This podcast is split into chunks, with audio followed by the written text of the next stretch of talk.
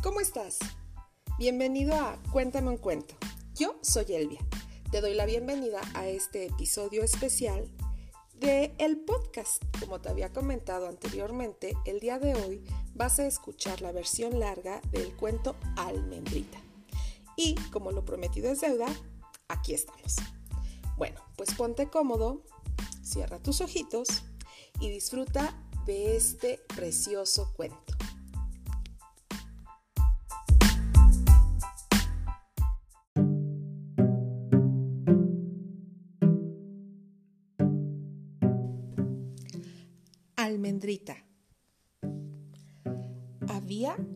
Viejita muy pobre y muy buena que se encontraba sola en el mundo, pues se le habían muerto todos los parientes. Como ya no estaba en edad para casarse, le preguntó a una hechicera cómo tendría que hacer para conseguir que una niña le reconociera como madre. Y la hechicera le contestó, aquí tienes un grano de cebada. Es de una clase muy especial que nada tiene que ver con la que cosechan nuestros agricultores. Siémbralo en una maceta de flores y verás lo que sale. Después de agradecer a la maga, la pobre mujer entró en su casa y plantó el grano de cebada donde aquella le había dicho. No tardó en brotar una linda y fragante flor, parecida a un tulipán, pero completamente cerrada. ¡Qué hermosa flor! Dijo la viejita, besando sus hojas coloradas y amarillas. Al contacto con los labios de la buena mujer, la flor se abrió ruidosamente, tomando por completo la forma de un tulipán. En su fondo se podía ver a una niña muy pequeñita, linda y delicada. Tan pequeñita era que su estatura no pasaba la de una almendra. Por eso la llamaron almendrita. La anciana le dio por cama una cáscara de nuez, bellamente barnizada a mano. Por colchones tenía pepitas de violeta y por colcha una hoja de rosa. Almendrita dormía allí durante la noche y las horas del día las pasaba jugando sobre la mesa, donde la viejita había colocado un plato lleno de agua rodeado por una corona de lindas flores. En el plato había una hoja grande de tulipán, sobre la que se sentaba la niña con toda la comodidad, y navegaba de una orilla hacia la otra, auxiliándose de dos pequeñas agujas que le servían de remos. Era un lindo espectáculo contemplarla, y por si esto fuera poco, cantaba con una voz tan dulce y afinada que parecía una caja de música. Los pajaritos y hasta las mismas moscas dejaban de volar para escucharla. Pero una noche, mientras Almendrita dormía plácidamente, un sapo horrible entró en la pieza por un cristal roto y trepó hasta donde estaba la cáscara de nuez que servía de cama a la niña. Maravillado, quedó el animal al verla y dijo, no podía haber encontrado mejor esposa para mi hijo. Y sin perder más tiempo, agarró la camita y saliendo por donde había entrado, se llevó almendrita al jardín, entre cuyas flores corría un pequeño arroyo que daba a un pantano en el que vivía el horrible sapo con su hijo, que era tan asqueroso como él, lo cual en verdad ya es mucho decir. Cuac, cuac, pero que qué. Gritó admirado el sapito al ver a tan hermosa niña en la cáscara de nuez. Habla más bajo, le dijo el padre. No sea que se despierte.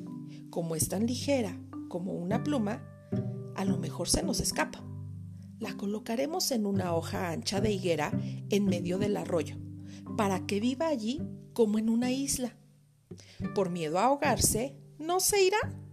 Mientras tanto, nosotros prepararemos en el fondo del pantano el aposento en el cual vivirán una vez que estén casados. Y espero que tú, hijo mío, seas el más feliz de la familia. ¿Cómo, cómo no podría hacerlo con semejante esposa? dijo el sapito. Inmediatamente el sapo viejo saltó al agua para elegir una hoja de higuera. Cuando hubo encontrado la que le pareció la más conveniente para el caso, la sujetó a la orilla del tallo y colocó en ella la cáscara de nuez, donde Almendrita dormía plácidamente.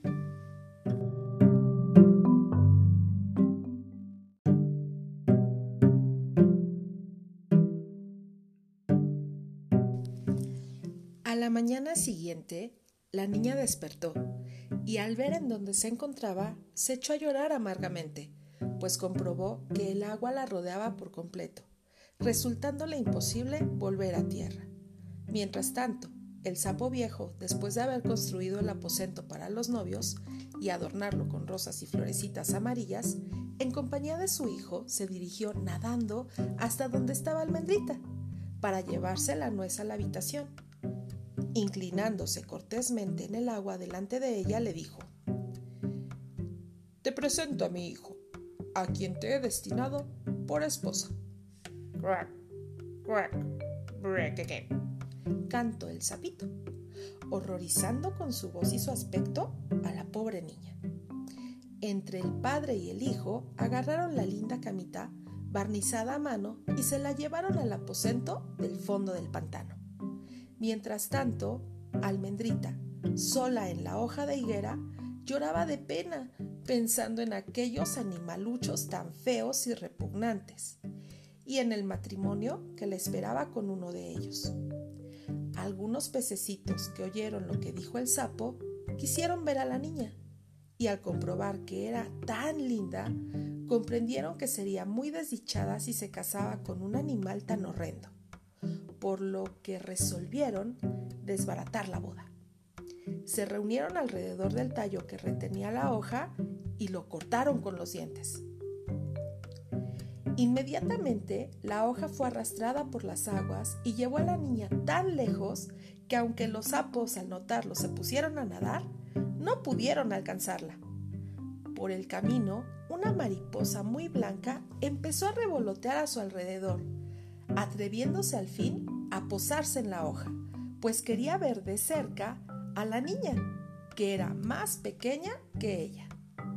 Contenta, Almendrita, por haberse librado de la terrible amenaza de casarse con aquel adefesio, se deleitaba contemplando el esplendor de la naturaleza.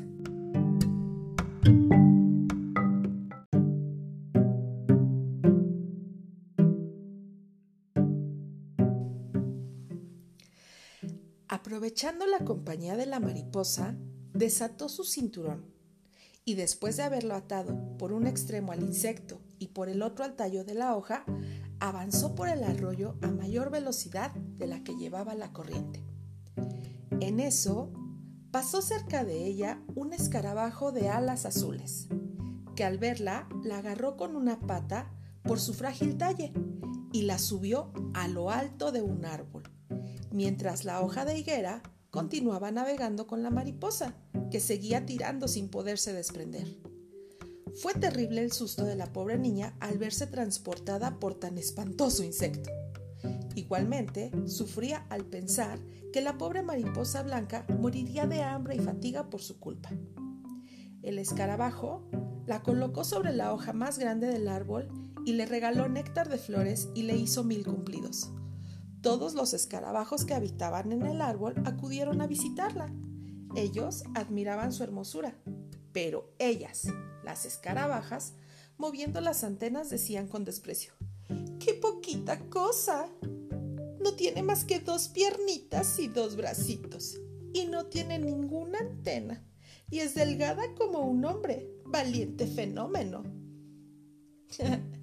Almendrita, como ya hemos dicho, era encantadora y aunque al escarabajo que la había robado le parecía linda, al oír expresarse tan despectivamente a las mujeres de su familia, terminó por considerarla fea y la despreció.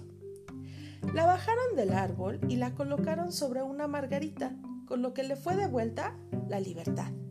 Y aunque la niña se alegró de verse libre, eh, con una monstruosa compañía, le mortificó haber sido expuesta por considerarla fea, pues estaba acostumbrada a oír solo alabanzas acerca de su hermosura. Almendrita pasó todo el verano solita en el bosque. Se hizo un lecho con pajitas y colgó bajo una hoja de árbol para resguardarse la lluvia. Se alimentaba con el néctar de las flores y aplacaba la sed bebiendo las gotitas de rocío que por la mañana se juntaban en el pasto. Así pasó también el otoño, pero al llegar el invierno empezó a sufrir, pues hacía mucho frío. Además, todos los pajaritos que la habían entretenido con sus cantos se alejaron. Los árboles se desprendieron de su follaje y las flores se marchitaron. Y la hoja que le servía de techo se arrolló, se agrietó y se redujo a un tallo seco y amarillo. La infeliz almendrita sintió aún más los rigores de la estación, porque sus livianos vestidos empezaron a caerse hechos jirones. Luego empezaron las nevadas y cada copo que la tocaba le producía un efecto terrible. Aunque se envolvía en una hoja seca, no lograba entrar en calor. Consideraba cercano el momento en que ella iba a morir de frío. Cerca del bosque donde estaba había un gran campo de trigo, del cual no se veía más que el rastrojo sobre la tierra helada. Almendrita le pareció tan grande como un bosque. Muerta de frío, llegó a la cueva de una rata en la que se entraba por un agujero disimulado bajo la paja. El animalito que allí vivía gozaba de buena posición, pues poseía un granero repleto, una buena cocina y un amplio comedor. La niña llamó a la puerta como si fuera una limosnera, suplicando que le diera un grano de cebada, pues hacía dos días que no comía nada. Pobrecita, respondió la rata, compadecida, pues tenía buen corazón. Ven a comer conmigo, de paso te calentarás, pues estás temblando. No tardó el animalito en tomar cariño a Almendrita y la invitó a pasar con ella el invierno.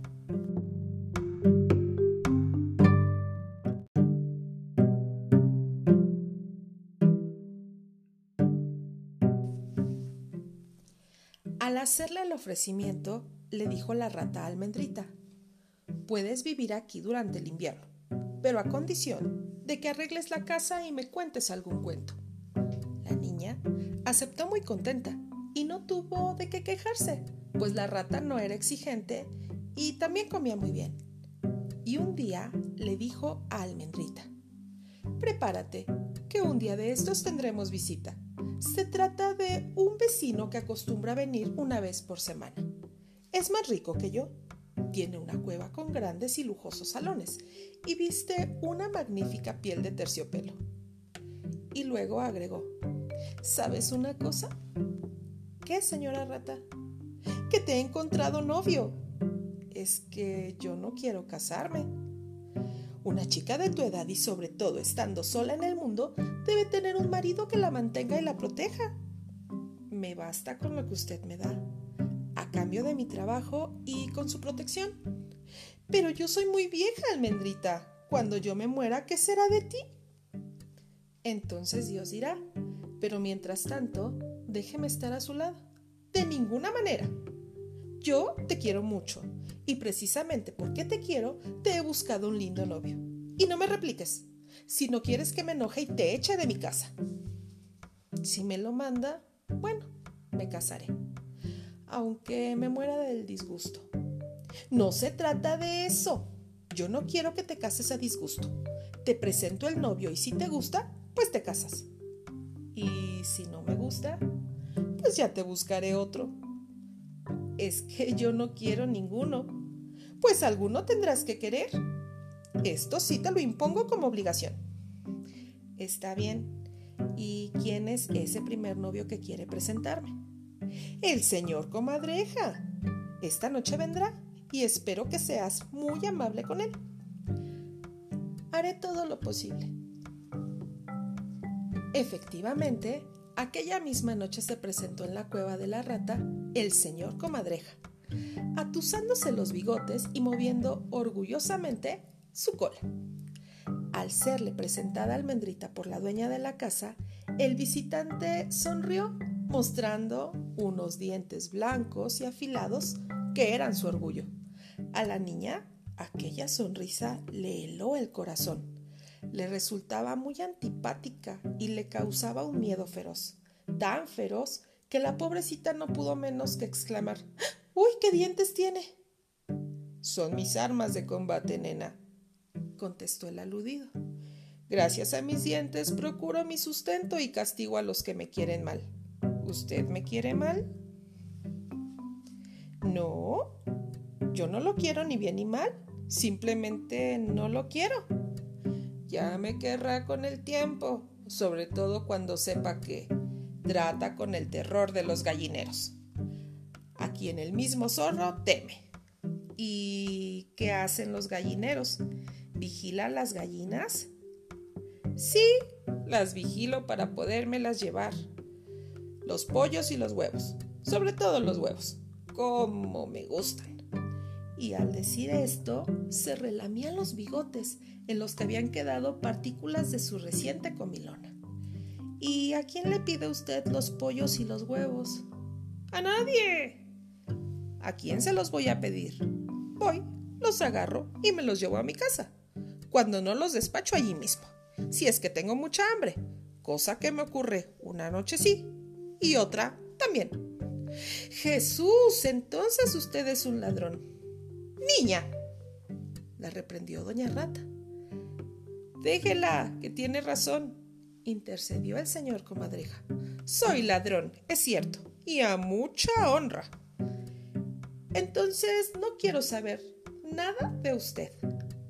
Pues tendrás que saber o de lo contrario, al decir esto último, hizo rechinar los dientes de una manera que Almendrita se puso a temblar. La conversación había tomado un caristal que la misma rata se inquietó y buscó un pretexto para dar por terminada la visita. Cuando quedaron a solas, la rata y Almendrita esta se echó a los, a los, brazos de aquella y le dijo llorando, Por compasión, señora, no me haga casar con un sujeto tan depravado. Por favor, no, no.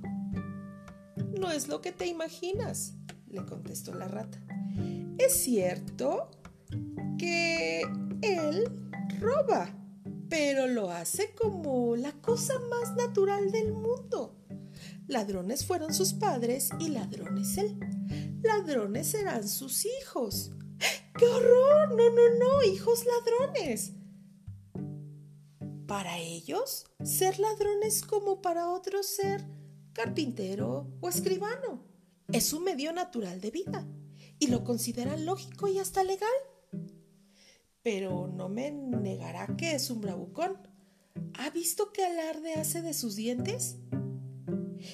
Ese sí es un defecto, hija mía no debía complacerse en asustar a las personas pacíficas como tú. Y lo peor es que se ha enamorado perdidamente y valido de sus armas bucales, no estará dispuesto a largarse mientras le quede un solo diente. ¿Mientras le quede un solo diente? Sí, mientras le quede un solo diente. Entonces, ya estoy salvada. ¿Qué piensas hacer? Ya lo verá usted. Cuando vuelva mañana a visitarme, déjelo por mi cuenta. Está bien, hija. Y que Dios te ilumine.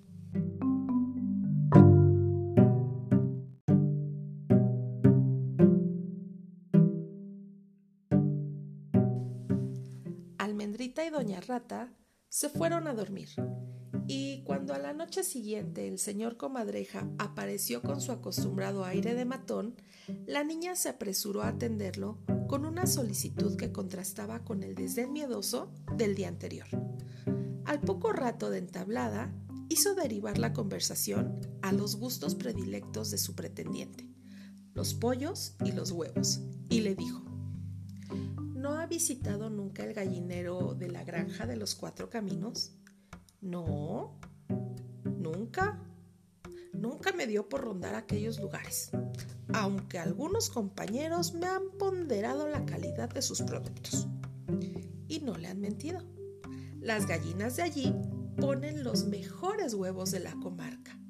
¿De veras? preguntó comadreja, quien ya se le estaba haciendo agua a la boca.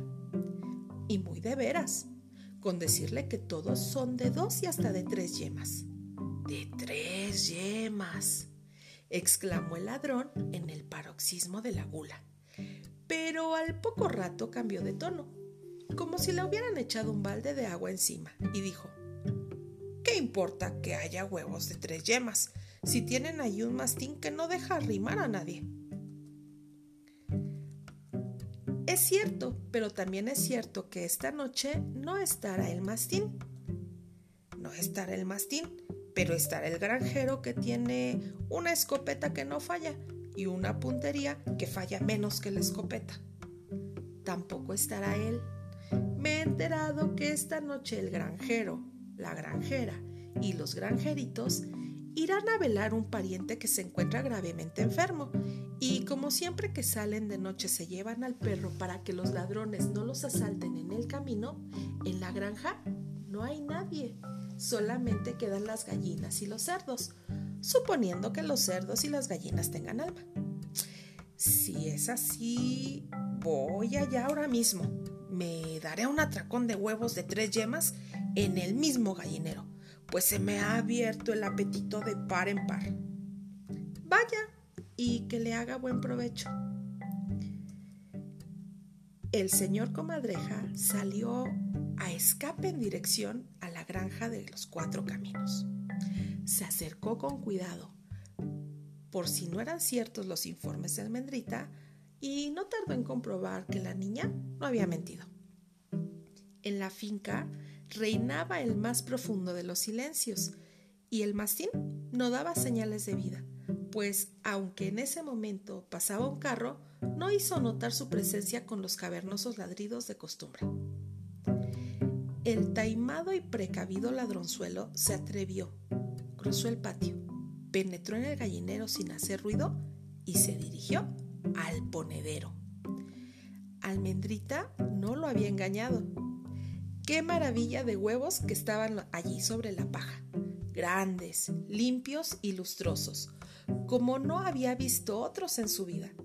Sin poderse contener, se abalanzó sobre el rico manjar que se le ofrecía y le clavó los dientes al que le pareció de tres yemas.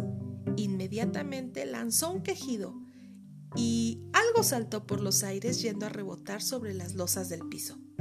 Algo que no era precisamente la cáscara del huevo de tres yemas, sino los dientes del señor comadreja. ¿Qué había pasado? Casi nada, que los huevos del ponedero no eran tales, sino simples imitaciones de duro mármol que la granjera colocaba allí para invitar a las gallinas a poner. Adiós herramientas de trabajo y armas de defensa. No le quedó al señor comadreja un solo diente entero dolorido y derrotado, se fue a su madriguera, de la que salía de tarde en tarde sin hacerse ver de nadie, para alimentarse de hierbas y gusanos, y Almendrita, que se había puesto de acuerdo con la granjera para tenderle la trampa al ratero, se vio libre para siempre de tan temible y antipático pretendiente. Pero doña Rata quería casar con toda fuerza a Almendrita y una noche le dijo, ¿Sabes una cosa? Te he encontrado otro novio. ¿Quién es? preguntó la niña, ahorrando las protestas y prefiriendo pensar en la manera de sacarse al festejante de encima. Es el caballero langosta, un señor ceremonioso de patas y brazos muy finos y que viste siempre de levita. Esta noche vendrá a verte. Efectivamente, después de cenar, Llamaron a la puerta y apareció el nuevo pretendiente de Almendrita. Esta lo observó. Lo observó muy bien y como le había dicho la rata, su porte era distinguido y sus manos aristocráticas, pero apenas le estrechó la diestra, correspondiendo a su saludo, se lastimó los dedos. Es que el visitante tenía en sus brazos y piernas unos afilados serruchos. ¡Ay! ¿Qué es eso? Preguntó la niña. Eso lo tengo para saltar. ¿Cómo? ¿Un señor tan serio salta? ¿Y por qué salta? para ganar tiempo mientras voy comiendo todo lo que encuentro en mi camino. ¿Todo lo que encuentra? Sí, todo lo que encuentro. Siempre tengo hambre y nada me sacia. Ahora mismo te comería a ti. Jesús, exclamó Almendrita, echándose en brazos de la rata. No tengas miedo, que todo ha sido una broma, le dijo el caballero langosta. Eh, sí, pero bien que le he visto una bocaza con dientes bien afilados y vea, se le está cayendo la baba. Pues es verdad, dijo el pretendiente secándose los labios visiblemente contrariado. Por lo visto, se le hacía agua a la boca solamente de pensar en que me iba a comer. No seas tonta, te digo que fue una broma. Pero apenas hablo de comida, me babeo como una criatura. Pues entonces no ganará para comer. No preciso ganar nada. Como todo lo que me encuentro, sin necesidad de ganarlo. Ay, señora, otro ladrón. Y Almendrita se volvió a echar llorando en brazos de la dueña de la casa. Esta procuró abreviar la entrevista y el caballero langosta se retiró, prometiendo regresar al día siguiente. Al día siguiente era víspera de San Juan y desde la cueva de las ratas se veían, llegada la noche, las fogatas que habían encendido los chicos de las granjas vecinas. Almendrita contemplaba el fuego con melancolía. De buena gana hubiera ido a saltar alrededor de las hogueras, en lugar de aguardar la visita del famélico pretendiente. Este no tardó en aparecer, deshaciéndose en reverencias. ¿Te gusto o no te gusto? le preguntó a la niña. Le seré franca, contestó esta. Me gustaría si en lugar de saltar, volara. Entonces sí que me casaría con usted. Se atrevió a lanzar esa afirmación en la seguridad de que pedía un imposible, ya que no le había visto alas al caballero. Entonces, serás mía, dijo Langostines con vivo júbilo me haré volador. En efecto, como estaba en edad de pelechar, se sacó su vestimenta de saltarín y pareció con unas largas y potentes alas transparentes. ¿Y puede volar con eso? preguntó Almendrita. Digo, por decir algo. ¿Que si puedo? Ahora verás. Y elevándose hasta el cielo, ganó la puerta de la cueva y salió al campo. Allí se encontró con algo inesperado, las fogatas de San Juan, que en distintos puntos elevaban sus lenguas de fuego. No pudieron resistir la atracción de la luz. Se dirigió volando a la que estaba más cerca y pereció entre las llamas, con lo que Almendrita se vio libre de otro pretendiente.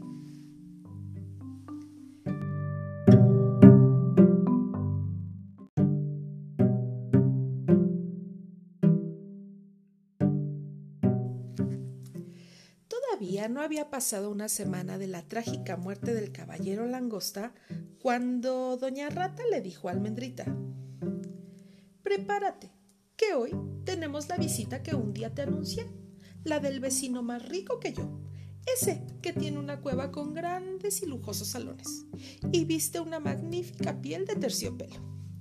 Si quisiera casarse contigo estarías muy bien, pues no te tendría muy atada, ya que no ve más acá ni más allá de sus narices. Cuéntale las historias más lindas que sepas y se divertirá mucho.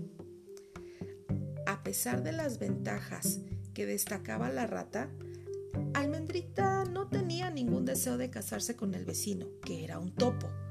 Este no tardó en presentarse. Su conversación era monótona y soñolienta. No supo hablar de otra cosa que no fueran sus riquezas. Y decía pestes del sol y de las flores, pero nunca los había visto. La niña cantó las mejores canciones que sabía y el topo encantado se apresuró a pedirla en matrimonio. Interrogada, Almendrita manifestó que lo iba a pensar. Deseando el topo resultar grato a sus vecinas, les dio permiso para que se pasearan por una gran bóveda subterránea que acababa de construir entre las dos viviendas. Pero les advirtió que no debían asustarse de un pájaro muerto que iban a encontrar y que había quedado allí enterrado cuando empezó el invierno. El primer día que la rata y almendrita resolvieron corresponder al ofrecimiento del topo, este las fue guiando por su largo corredor, llevando entre los dientes un pedazo de madera vieja que brillaba como un fósforo. Al llegar al lugar donde estaba el pájaro muerto, levantó con su hocico una parte de la tierra del techo e hizo un agujero por el que penetró un rayo del sol, con lo que la niña pudo haber tendido en la tierra el, el cuerpo ya yacente de una golondrina, espectáculo que le dio mucha lástima. El topo empujó brutalmente con las patas el cuerpo del pájaro y dijo, Ya no nos atormentará más los oídos. Estas criaturas, después de cantar como locas en el verano, se mueren de hambre en el invierno. Afortunadamente, ninguno de mis hijos tendrá la desgracia de ser pájaro. Muy bien dicho, exclamó la rata. Con el canto no se para la olla. Almendrita no dijo nada pero en cuanto sus compañeros eh, no vieron y volvieron la espalda, se inclinó sobre la golondrina yacente y, separando las plumas que le cubrían la cabeza, le dio un beso en los ojos. A lo mejor es ese pajarito que cantaba tan graciosamente para mí este último verano, pensó. Pobrecito, te compadezco de todo corazón. Una vez que hubo tapado el agujero, el topo obsequió a sus amigas con una merienda y luego las, acompañó a su casa. Aquella noche Almendrita no podía dormir pensando en la golondrina muerta. Se levantó y tejió un lindo tapiz de pasto y se fue a la bóveda del topo y cubrió con él al pájaro yacente. Luego le puso a ambos lados un poco de algodón que había encontrado en la casa de la rata, para preservarlo del frío de la tierra. Adiós, lindo pájaro, le dijo. Te estoy agradecida por la hermosa canción con que me divertías durante el verano, cuando yo podía calentarme al sol. Al decir esto, apoyó la cabeza sobre el pecho de la golondrina y se levantó asombrada al sentir una ligera palpitación del corazón del pajarito que en realidad no estaba muerto, sino entumido por el frío. El calor prodigado por la niña lo había resucitado. Sabrán ustedes que durante el otoño las golondrinas emigran a los países cálidos y que si alguna se detiene en el camino, el frío termina por voltearla como muerta. Comparada con ella, cuya altura no excedía de una pulgada, la golondrina parecía una ave monstruosa. Por ello se asustó un poco al notarla con vida. Pero la buena intención le dio ánimo y apretó el algodón alrededor del pájaro. Fue a buscar una hoja de menta que ella usaba como sábana y se la puso sobre la cabeza. Cuando la noche siguiente fue a ver a la golondrina, la encontró resucitada del todo, pero tan débil que apenas pudo abrir los ojos para mirar a la niña. A ti te debo la vida, le dijo la golondrina, pues le has dado a mi cuerpo el calor que necesitaba. Dentro de poco habré recuperado las fuerzas y podré reanudar el vuelo, calentándome a los rayos del sol. Por ahora no debes pensar en eso, le replicó Almendrita. Afuera hace mucho frío. Hasta que no venga la primavera, debes quedarte aquí. No te preocupes, yo te cuidaré. Como el pajarito le manifestaba que tenía sed, le llevó agua en el pétalo de una flor. La enferma bebió y le contó que, habiéndose lastimado una alita en una planta espinosa, no había podido seguir a sus compañeras a los países de clima cálido. Muerta de fatiga, había rodado por la tierra con el conocimiento perdido hasta que recibió la ayuda de la niña. Mientras duró el invierno y sin que la rata ni el topo lo supieran, Almendrita atendió a la golondrina amorosamente, y cuando llegó la primavera, el pájaro, que había recuperado todas sus fuerzas, se despidió de la niña y salió por el agujero practicado por el topo en aquel techo. La golondrina, agradecida, le dijo a su bienhechora que la acompañara al bosque, sentada sobre sus espaldas, pero la niña, considerando que su ausencia causaría mucha pena a la rata, no aceptó el ofrecimiento. Entonces, adiós, le dijo el pajarito, elevándose hasta el cielo, y agregó cuando ya estaba fuera. Cuenta con mi eterno agradecimiento. Almendrita se quedó muy triste. Para colmo, no podía salir a calentarse al sol, porque el trigo brotado alto sobre la casa de la rata había formado un bosque tan tupido e impenetrable, y un día le dijo la dueña de la casa, conviene que vayas preparando tu ajuar, fíjate. El señor Topo ha pedido tu mano y para casarte con él debes estar bien provisto. La niña, resignada con su suerte, tomó la rueca y la rata contrató como obreras a cuatro arañas, que eran unas grandes tejedoras. Todas las tardes el topo visitaba y les hablaba del horror del verano, por lo que la boda no se realizaría hasta bien entrado el otoño. Almendrita todos los días iba a presenciar la salida y la puesta del sol desde la puerta de la cueva, viendo el cielo a través de las espigas que agitaba el viento. Admirando la naturaleza, pensaba mucho en la golondrina, pero debía estar tan lejos que posiblemente ya no la volvería a ver nunca. Pasaron los meses. Llegó el otoño y la niña vio terminado su ajuar. Y un día, doña Rata le dijo, Dentro de cuatro semanas te casarás con el señor Topo. Almendrita lloró, pues la asustaba aquel individuo tan fastidioso y aficionado a la oscuridad. No te pongas así, le dijo la rata. Considera que se trata de un buen partido. Si te afliges, me enojaré y te daré un mordisco. La niña, muy atemorizada, contuvo su llanto. Y llegó el día de la boda. Se presentó el topo muy contento, dispuesto a llevarse a Almendrita bajo tierra, donde ya no vería nunca más la luz del día, puesto que él iba a ser su marido, no podía soportar los rayos del sol. La niña, para despedirse de lo que ya no volvería a ver, salió donde ya habían cortado el trigo. Ya no te veré más, lindo sol, dijo abrazando a una flor. Adiós, amiga mía.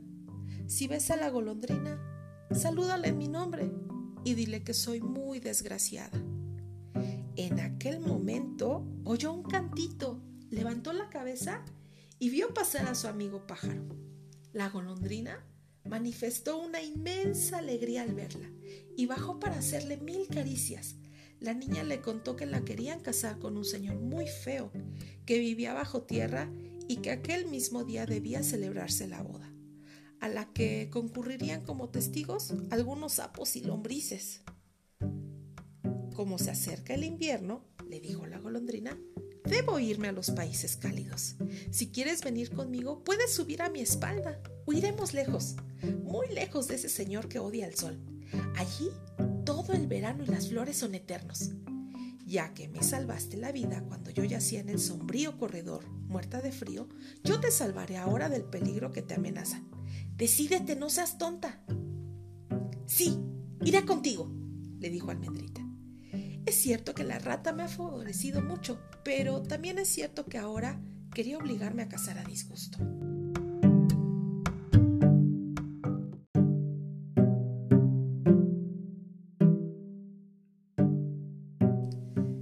Se sentó en la espalda de la golondrina, atándose con su cinturón a una de las plumas más fuertes, y enseguida se sintió llevada por encima de los bosques, del y de las montañas. Cuando sentía frío, se acurrucaba bajo las plumas calientes del ave, sacando solamente la cabecita para admirar las bellezas del paisaje que se ofrecía a sus pies.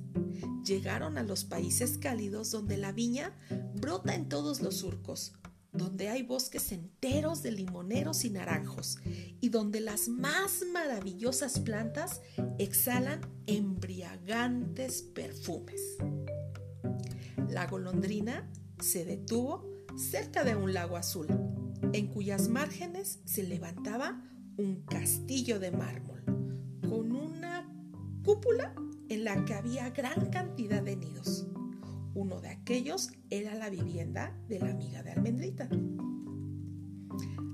Aquí tienes mi casa, que es la tuya, le dijo el pájaro, pero no te recomiendo que vivas en ella, pues hace mucho frío en invierno y mucho calor en verano. Mejor que elijas una linda flor. Te depositaré en ella y haré lo posible para que tu permanencia sea agradable. Flores coloradas, blancas y azules crecían entre los fragmentos de una columna en ruinas. La niña eligió una de ellas y allí la depositó la golondrina. La admiración que sentía Almendrita por las magnificencias que la rodeaban creció de punto al ver un hombrecito blanco y transparente. Sí, así como el cristal adornado con una diadema de oro y apenas de una pulgada de altura, que estaba sentado en la misma flor. En la mano llevaba un cetro de oro y piedras preciosas, y de los hombros le salían unas alas resplandecientes. Aquel lindo personaje era nada más y nada menos que el príncipe de las flores, que reinaba sobre todo el jardín. Lejos de asustarse por la aparición, Almendrita se quedó mirándolo con embeleso. Cuando el príncipe vio al ave gigantesca, se asustó, pero se repuso al mirar a Almendrita, que le pareció la mujer más linda del mundo. Le puso su corona en la cabeza y le preguntó si consentía ser su esposa. ¿Qué diferencia con el sapo asqueroso y el topo estúpido? Aceptándolo, sería la reina de las flores. Le dijo que sí, y no tardó en recibir la visita de parejas compuestas por bizarros caballeros y hermosas damas, que salían de cada flor para ofrecerle lindos regalos. Entre estos, el que más le agradó fue un par de alas transparentes que habían pertenecido a una gran mosca blanca.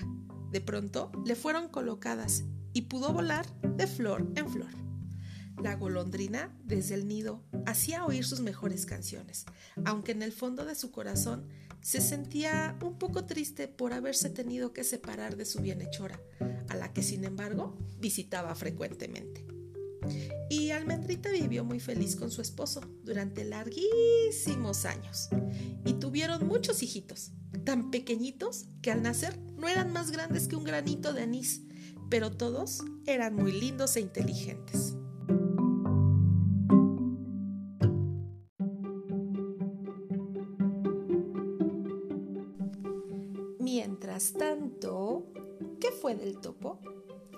Pues resulta que el día de la boda, cuando llegó la hora de su consagración, se presentó en la cueva de la rata. ¿Todavía no está lista, almendrita? preguntó. ¡Ay, señor topo! le contestó la rata. ¡Qué desgracia tan grande! ¿Qué ha pasado? Que la chica ha desaparecido. ¿La habrá secuestrado algún rapaz del campo?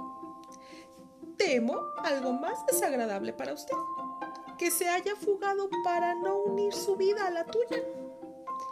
¿Dónde ha ido? Dígamelo enseguida. Donde sea iré y la obligaré a vivir conmigo, aunque sea a golpes. Y si a pesar de eso se resiste, la mataré. Yo lo sé, exclamó una lombriz que envidiaba la suerte de Almendrita. ¿Dónde? Dímelo pronto. vociferó colérico el topo. Por allí. En el lomo de un pajarito se ha escapado. Contestó la lombriz señalando el firmamento en dirección al sol. El topo, no acordándose del daño que le hacía la luz, miró de frente al astro rey y los rayos de éste le provocaron la muerte. Y así terminó el mal sujeto que quería casarse con Almendrita en contra de su voluntad.